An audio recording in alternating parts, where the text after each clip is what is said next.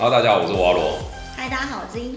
来，欢迎来到我们今天的公路漂流哈。来，我们今天呢要聊的主题呢就是 GoGo。对，那 GoGo 从二零二零呢就是销量啊，就是一路崩跌，从当初好像一一年可以卖十五万十五万掉到现在七万，对，而且这是二零二零的数据啊。到底为什么？它是不是要完蛋了？对，然后今年到现在其实看起来就是也是好像没有成长，所以呢我就来想说，那就来聊一下吧。那因为我觉得狗狗的圈子还蛮特别的。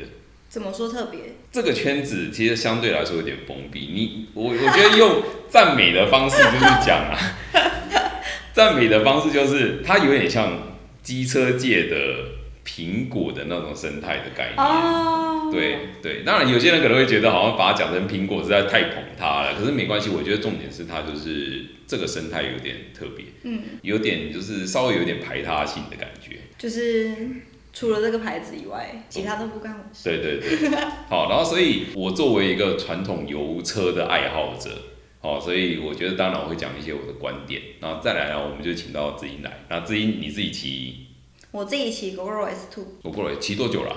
从去年年底签车到现在，去年年底嘛，哦。哦，没有前年，但我骑一年多嘞，一年又三个月。好，那我们先来讲它的优点好了，因为我我今天拍这个东西啊，我当然也不是来来就是干掉狗狗肉，嗯，对我们持平，我们不要一个客观的角度嘛，对对对，其实我先讲哦，我虽然喜欢骑油车，可是呢，我相对来说，我其实还蛮愿意尝试新的科技的。其实我很想买特斯拉，嗯，对我想要试试看不同的体验。好，那先来讲，现在这样子骑，你以前的是我记得是骑 Suzuki 的哦，我以前是骑 S Y M 的，哦 S Y N，对好，那你这样子骑，从油车转到电车，你觉得狗狗它有什么优点？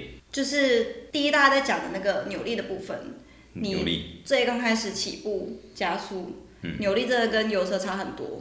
嗯，再来就是你怠速的时候吧，怠速的时候油车会有你引擎震动的问题，但是 GoGo 没有。红灯的时候最明显。对，其他的差异的话好像都差不多，顶多就是像呃保养方面，对油车需要换黑油，那 GoGo 也是需要换，就是齿轮油。对齿轮油，然后链条的部分需要保养。其实我觉得我自己骑过，我觉得对我来说最明显的是你刚刚讲的扭力。对，如果你有在汽机车的概念，你就知道，就是汽机车内燃机来说，你需要转速稍微到一个它才峰会，上升。对它的扭力才会上升。所以你一开始起步刚灌，你前面那一两秒的时间，其实力它就是慢慢。慢慢这样上去。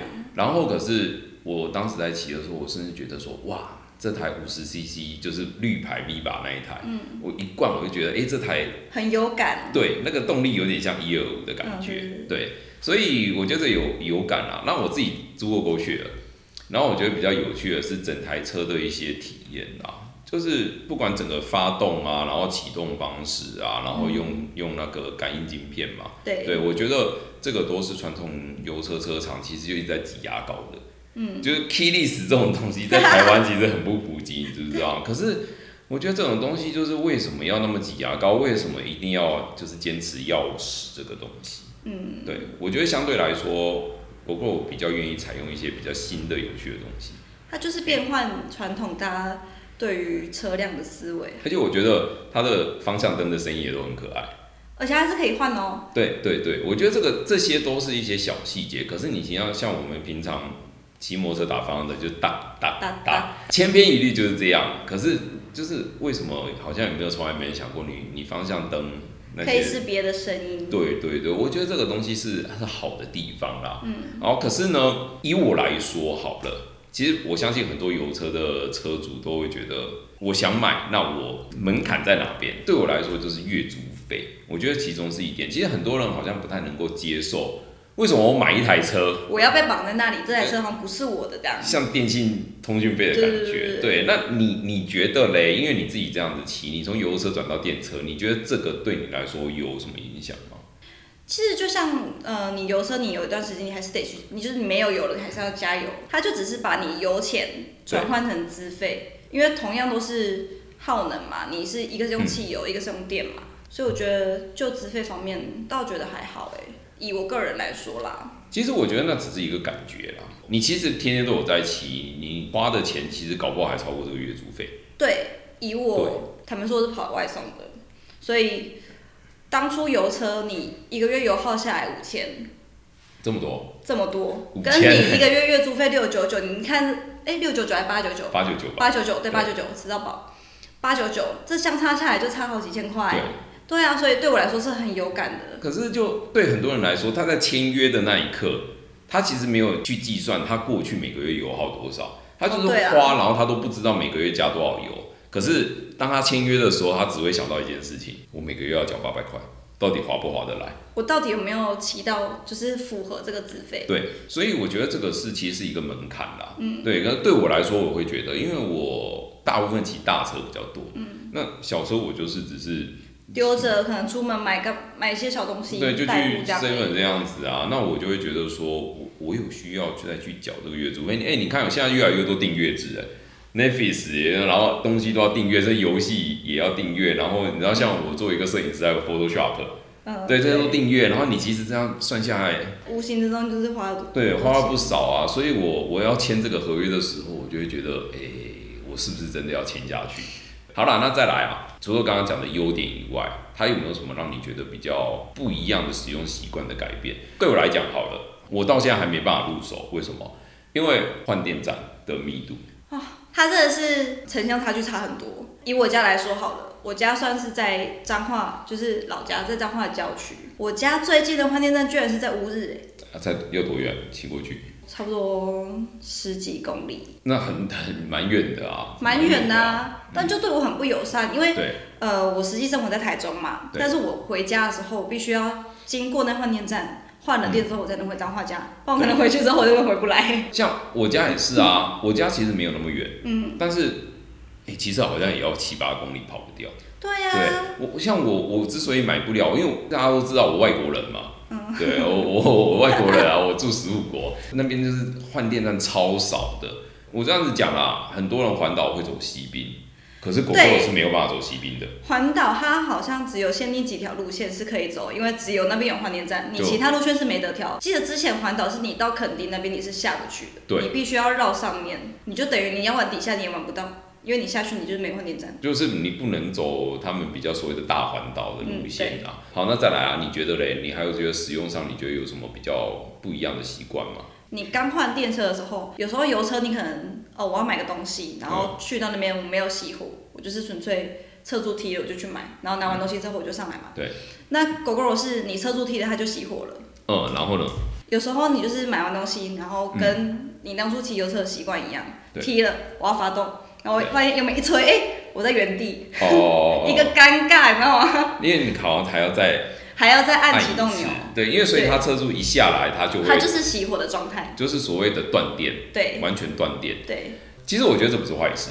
你说这个安全机制，对，你知道像重机的话，很多也是你侧住一下就是熄火。嗯，像有些人他就是会不知不觉啊，侧住踢下去，然后他就像你这样，然后要起步的时候他没有收，然后一转弯就就摔了，因为啊，K 到侧柱。然后好，我跟你讲，有一个使用习惯我超不能接受，然后我我每次都吃闷亏。有这么气？有，我跟你讲，狗血，我那时候是租狗血，嗯，然后呢，当时的状况是这样子，他要开车厢，拿安全帽，对啊，然后关车厢。嗯，那我常常还车的时候，我们常常就是戴着安全帽，刚还没脱下来，或者是刚脱下来，然后在那边按还车，然后还车还下去，车厢就关掉，然后我没办法，然后我安全帽就，安全帽怎么办？我干，我没有安全帽，扣飞啊，对，就我我遇过这样子，而且好几次，然后变成你要得再租一次，然后你才可以把车厢打啊，好。麻烦哦。等一，下，我先我先讲，我不确定有没有机制，那应该是可以再另外开车厢的吧？我不知道，可是你已经按完还车好像就不行了。哦，真的、哦。我不确定，好，但希望大家来指正一下，教我一下，因为我常常这样子，我就常常靠背，然后我要再租一次，要再花钱。狗血还有一个问题，嘿，你雨天的时候安全帽超级臭，然后很湿，对对对，那个安全帽拿出来，就好死不死，我那时候第一次住 Go Share 就是台北下雨，对，哇，那安全帽是戴上去会滴水的那种，它里面有浴帽，但是还是有浴帽吗？有，它有浴帽，在它上面那个小收纳盒那里。有吗？有，哎、我真的不知道哎、可能我租到那台有。了，小收纳盒是车厢打，就是你车，厢打开，它上面会有一个小布袋，然后它里面是有放浴帽的，我还真的不知道哎、啊好，这个我觉得哦，行，OK，好，我现在知道了。讲到这个开车厢哈，其实就就提到了最近有发生过一件事情。狗狗社团就有人在讲啊，他好像九十天不骑，他然后车厢打不开还要自己花钱，这个对对对，好，我跟大家讲状况是怎么样，就是他他好像要连续三个月没有骑车，然后他知道合约，他有可以暂停合约这个东西，就是可以先三个月不缴钱，然后电池先拿去还之类的。当初还电池都有照着客服的资讯就是去做处理，然后他拿去还之后，他好像就是两个月还是三个月之后，因为九十天嘛，然后他 OK 了，他要去去恢复合约，结果后来他发现他没办法把车厢打开。没电，对，车子里面的小电池没电，然后打不开车厢，然后打不开车厢，你你的电池放不进去。他好像多花了三千多块去把小电池维修打开，就是要开车厢花了三千多块。然后这笔费用是他自己吸收的。对，哦，好不合理哦。我跟你讲，刚刚提到的，我觉得狗狗它有很多好的地方，很很高科技的一些有趣的体验。对，可是我我个人也是觉得，我希望你们重视一些老派的方法。对我们机来械开关那一类对，的就机械开关，你的钥匙开个孔插进去转一下就能开。你知道，像要是有哪一台汽车，它一定得进驾驶座才可以开后车厢的话，我个人是觉得蛮蠢的。你知道吗？对你有哦，但没有？这个概念真的蛮像哎。对啊就是换在机车上面的话，应该也是同样的道理。对啊，你有没有什么机制可以让？在你没有电的情况下，你车厢还是打得开的。对啊，我觉得这个就是最基本的啊，像钥匙，所以刚刚讲，虽然钥匙这种东西很老派。很老派，可是它也是一个很好的方式。嗯我再提一个比较有趣的东西，有一个英国人，他当初好像在印度工作，嗯然后他离职之后，他就是要回英国，嗯他就骑着他的本田小狼小 Cube 从印度骑回英国，然后他骑了一次，他就迷上了这种旅行方式。他之后就是回到英国之后，他就把他的小狼寄去哪个地方，再骑回来，然后继续哪一个国家，就是继续每个国家，然后对对，然后骑回来。骑回来，然后他就是很迷上了这种旅行，然后他就说为什么要选小狼？他就说那个本田小狼最棒的地方就是我不管到哪边，我一定找得到它的零件。它全世界卖了好几亿台，哦。然后第二个它的所有东西都是最简单，就一把钥匙就能发动。嗯啊，他说很重要，为什么？他有一次把他的车寄到哪一个国家，结果他忘了把钥匙一起寄过去，然后到了现场靠背我没钥匙，去到那边有车不能骑。对，我的钥匙在英国。好，如果是狗狗，你要怎么办？然后或者说有一些像现在一些新的车，其实钥匙是用晶片钥匙，你没有那个晶片，你就算把锁破解了，它还是需要那个晶片才可以发动。啊。对，然后可是小狼呢，他当时是怎么解决？他就说一根扁钻插进去，砰就就发动了。但这样也很好偷吧？哎，可是没有人会去偷小狼啊，对你懂我意思吗？所以他就说为什么我要选小狼？因为他到了全世界，你都不用怕找不到零件，然后绝对你怎么样都有方法可以骑，就对了。对你怎么样都有方法可以骑，而且那台车超不坏。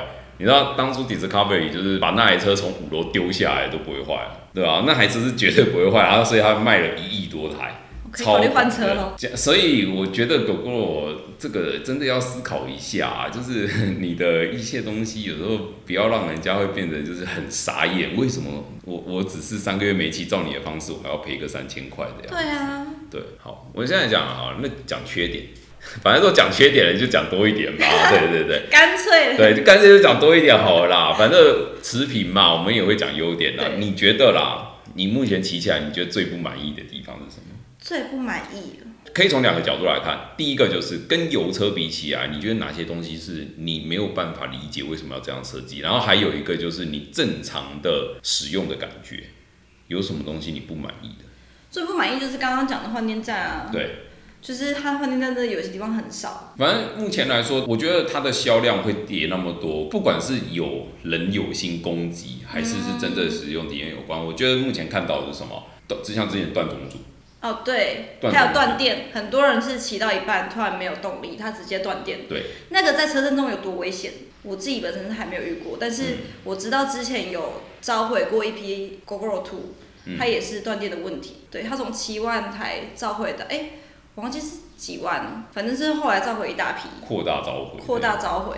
我觉得其实像我觉得啦，我觉得那个中柱我真的有点不能接受哎、你中柱这种东西怎么会断？对啊，就是中柱这个东西，它应该是一个非常简单，然后你有非常多东西可以参考，那不是什么高深的技术，你知道吗？你现在所有车都有中柱，你去稍微抄一下，你都知道大概是长什么样子。为什么你可以做到会断呢？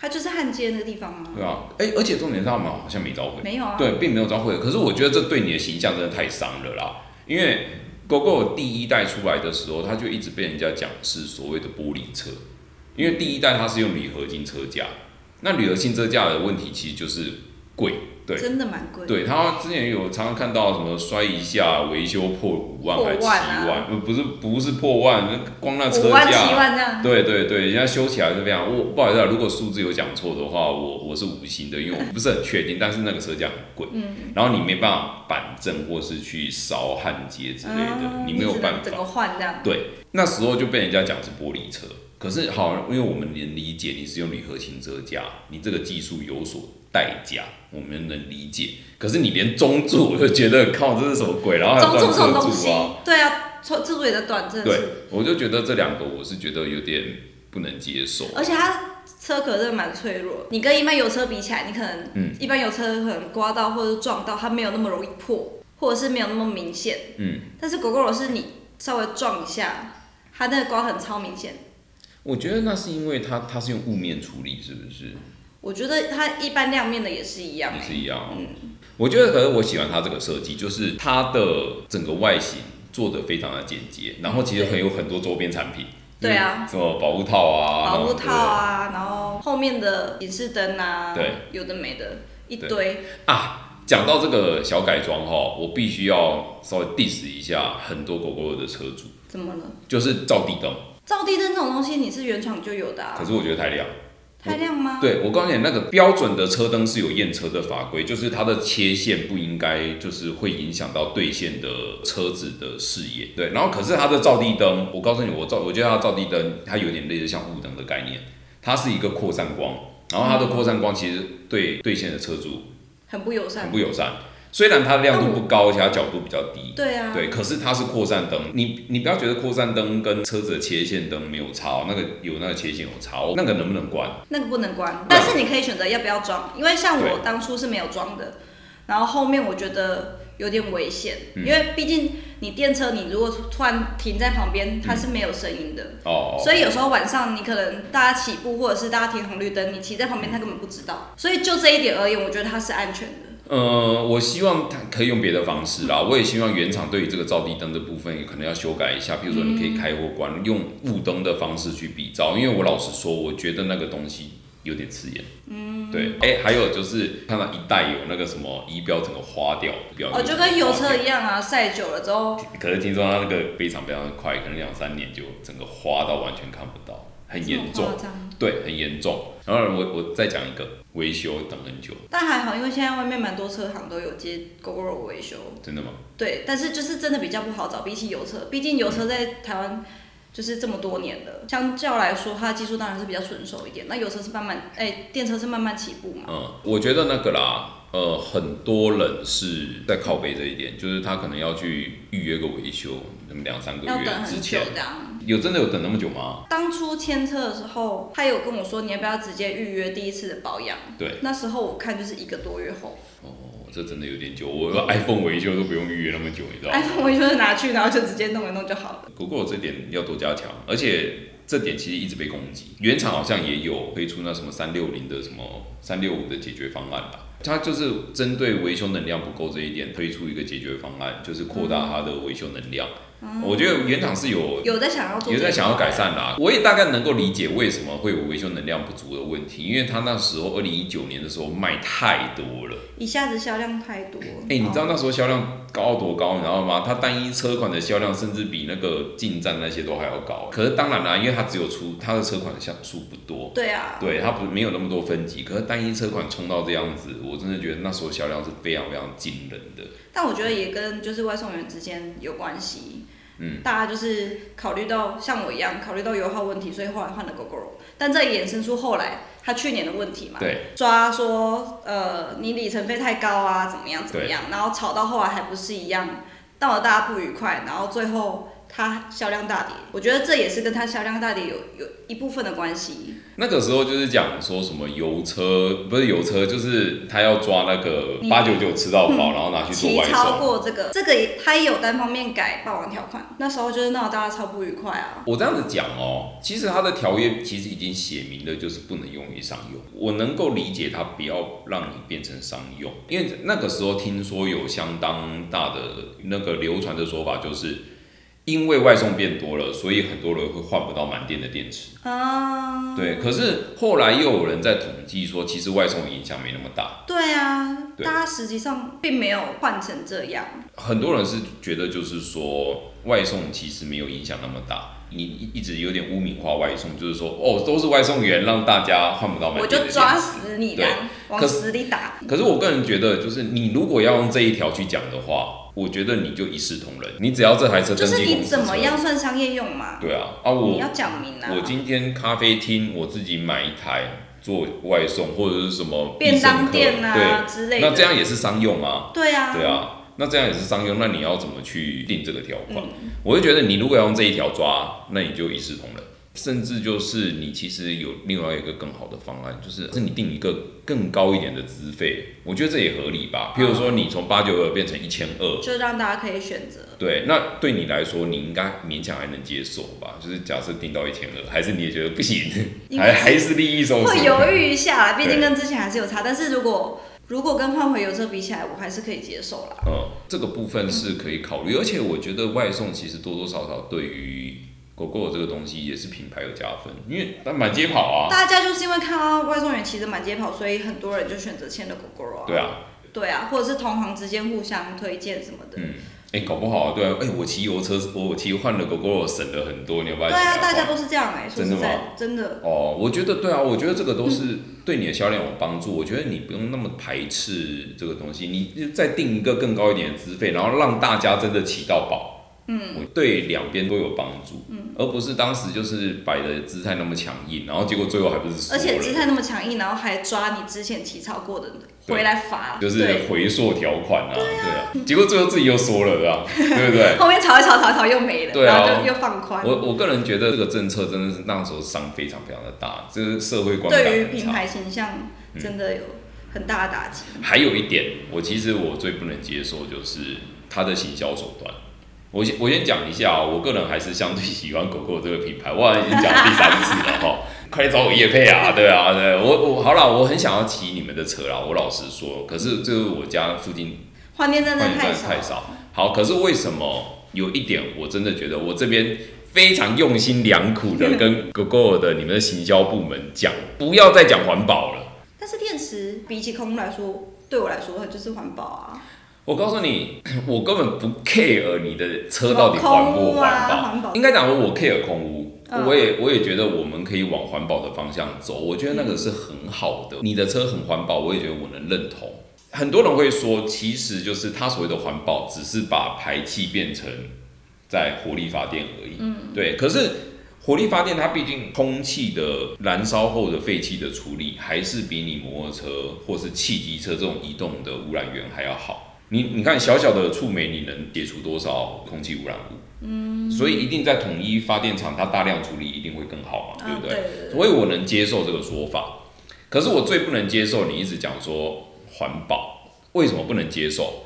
你知道我们这些爱车人已经为了环保吃了多少苦头吗？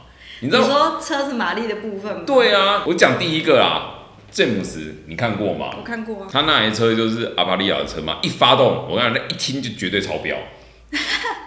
对你说远处就知道他来可是那台原厂哦，那台原厂原厂哦，我每次就说完了完了，你的这台车有没有噪音照相上路之后，你这台车不用上路了？他就说我原厂。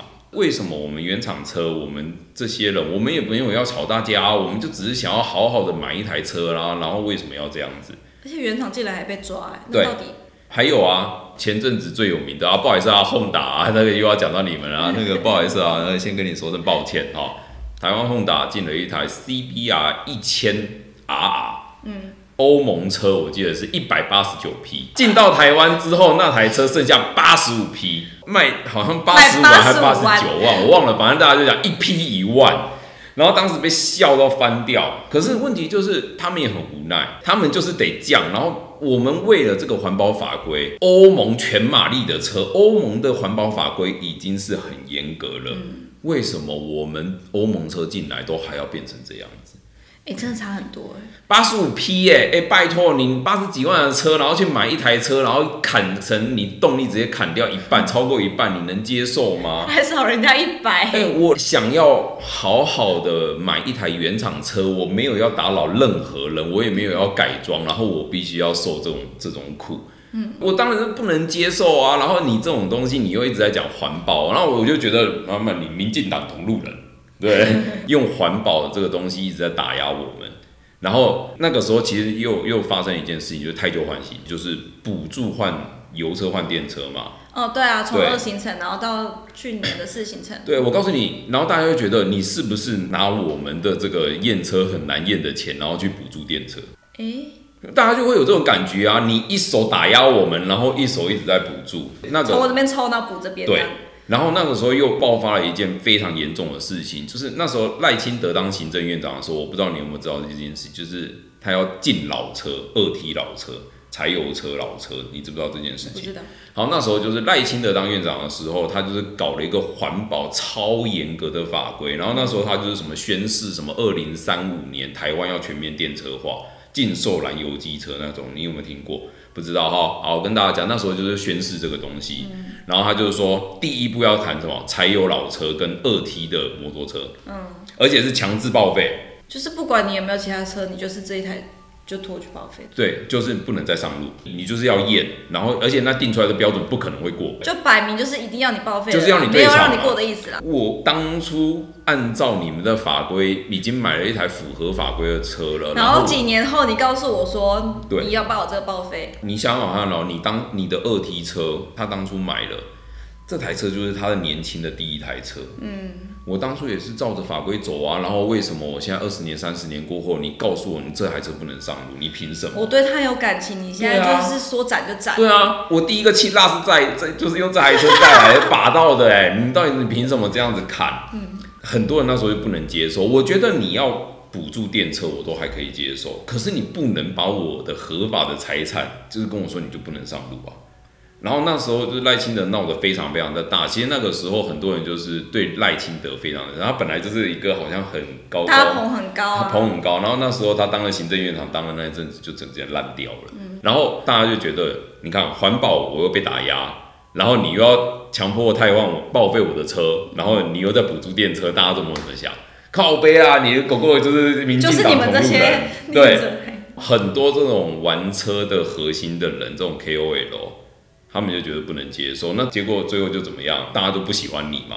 嗯啊，你说 KOL 可能就那五趴十趴那个核心的人，可是你你要知道这五趴十趴的人，他可以影响到多少人？对，所以我觉得狗狗销量之所以会暴跌，我觉得刚刚你讲的，先是伤自己人，对，然后又砍到其他人，然后大家就觉得你活该。所以我拜托我跟你讲，我我相对喜欢你们啦，可是你们真的要注意一下你们这个宣传策略，不要再讲环保。我真的每次听到我都觉得很堵啦，我的车子还不够环保吗？世界最严格的环保法规。然 后你还有什么觉得要吐槽的吗？没有啊，大概就这样。大概就这样子啊。可是你下一台你还会选 GoGo 吗？哇，会。呃，会还是会吧？会还是会。就是被虐的很开心啊，一边痛，然后可是还是脚，是不是？就是爱他的那个起步啊。我觉得好了，我就平反一下啦。我真心觉得狗狗它的骑乘体验真的有有差，嗯，它比很多油车多了一些比较新鲜的东西。当然，我们油车是在讲什么换挡、油门这些东西，可是我觉得它给了一些蛮特别的一个操作体验，是真的。对对，然后还有什么加速模式，是吗？就竞速模式啊，你开 Sport 或者是开 Smart。对，它会不一样。它可以依你自己的骑乘习惯去改变你车辆的模式。对，嗯，它有一个很可爱的点，但是这也是很困扰很多人。嗯，你生日那天他会唱生日快乐歌，那这是全世界的人都知道你这边生日。友情说到底多大声啊？超大声啊！就是你那种发动，然后全世界都哦，生日啊，生日快乐，生日快乐。对，尤其是我觉得勾血那个可以看定定位，真的还蛮厉害的。定位。就是我我知道哪一台在放在那边，然后还有多少电，我觉得这个就是过去油车完全没有在思考的一个市场，他们在这个这个圈子安逸已久，就是就照这个模式就赚钱，然后他们没有想过，突然一个东西进来，然后是这么大的转变，就有点像以前智障型手机换成智慧型手机的概念一样。好了，那今天我们这个 GoPro 这一个主题就到这边。对，那也许我下一台，就我家附近要是换电站好一点的话，我也许会会考虑会考虑啊。对我尾巴我再讲一个，就是为什么你们车辆设计都要这么逼机啊？怎样 B G 啊？因为我看第一台那个整个像蛋形很圆，我觉得那可能就很可可爱啊可是第二台就是史莱姆啊，哦，你像水晶饺啊，那个这样子啊，对不对？就胖胖的。没，那是第三台，那是第三台哦，对，那是第三台。车头长得像莲雾那个嘛。对对对，莲雾啊，第四台更扯，V 吧 就是三角锥啊，哎、我都觉得那个出车会阿鲁巴，直接就撞上去，直接撞上去哎呀，有点蛋疼。对，哎，可是我跟你讲，三角锥这个我也是很不能接受。怎么样？你那个莲雾或是那种三角锥，其实对我们骑车的人来讲，我们那个就是挡小腿的风，然后下雨可以稍微挡风哦挡水啊，对不对？可是你那个三角锥，中间啊。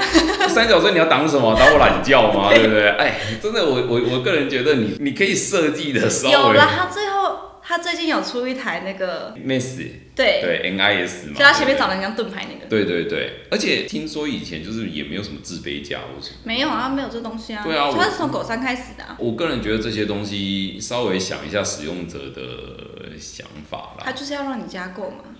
哦，好啦，这个也是一个啦。可是像三角锥，我就觉得你什么都不能放，就很麻烦。所以还有菜篮呢、哎，菜篮你你那个就是你总不可能放一杯饮料在菜篮那边晃嘛。对啦对啊，所以有些东西真的设计的不要那么激进，好不好？我觉得可以稍微从天上回到人间一点了，大概是这样子啊。好了，OK，今天就到这边，谢谢知音，好，拜拜。拜拜。